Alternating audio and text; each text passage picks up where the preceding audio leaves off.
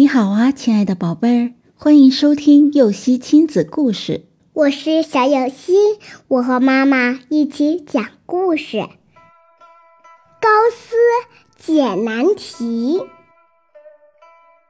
一七九六年的一天，在德国的哥廷根大学里，有一个十九岁的青年正在做导师每天给他布置的三道。数学题，其中第三题要求只用圆规和一把没有刻度的直尺，做出一个正十七边形。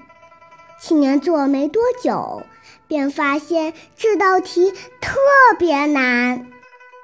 困难没有压倒青年，反而激起了他的斗志。他拿起圆规和直尺，在纸上。不停地画着，尝试着。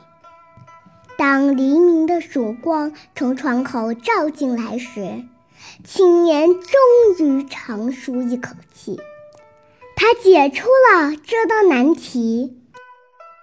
当导师检查青年的作业时，当即便惊呆了。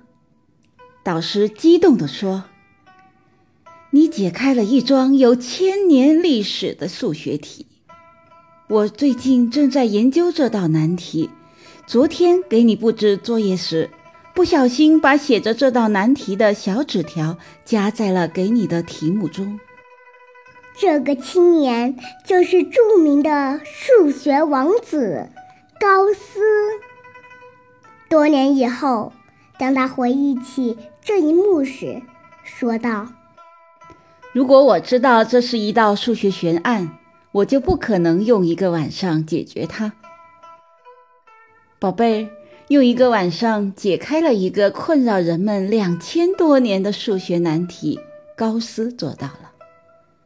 畏惧常常会限制人们发挥潜能，但是当你不惧怕艰难险阻，信心百倍地克服困难时，往往能够跨越难题，到达成功的彼岸。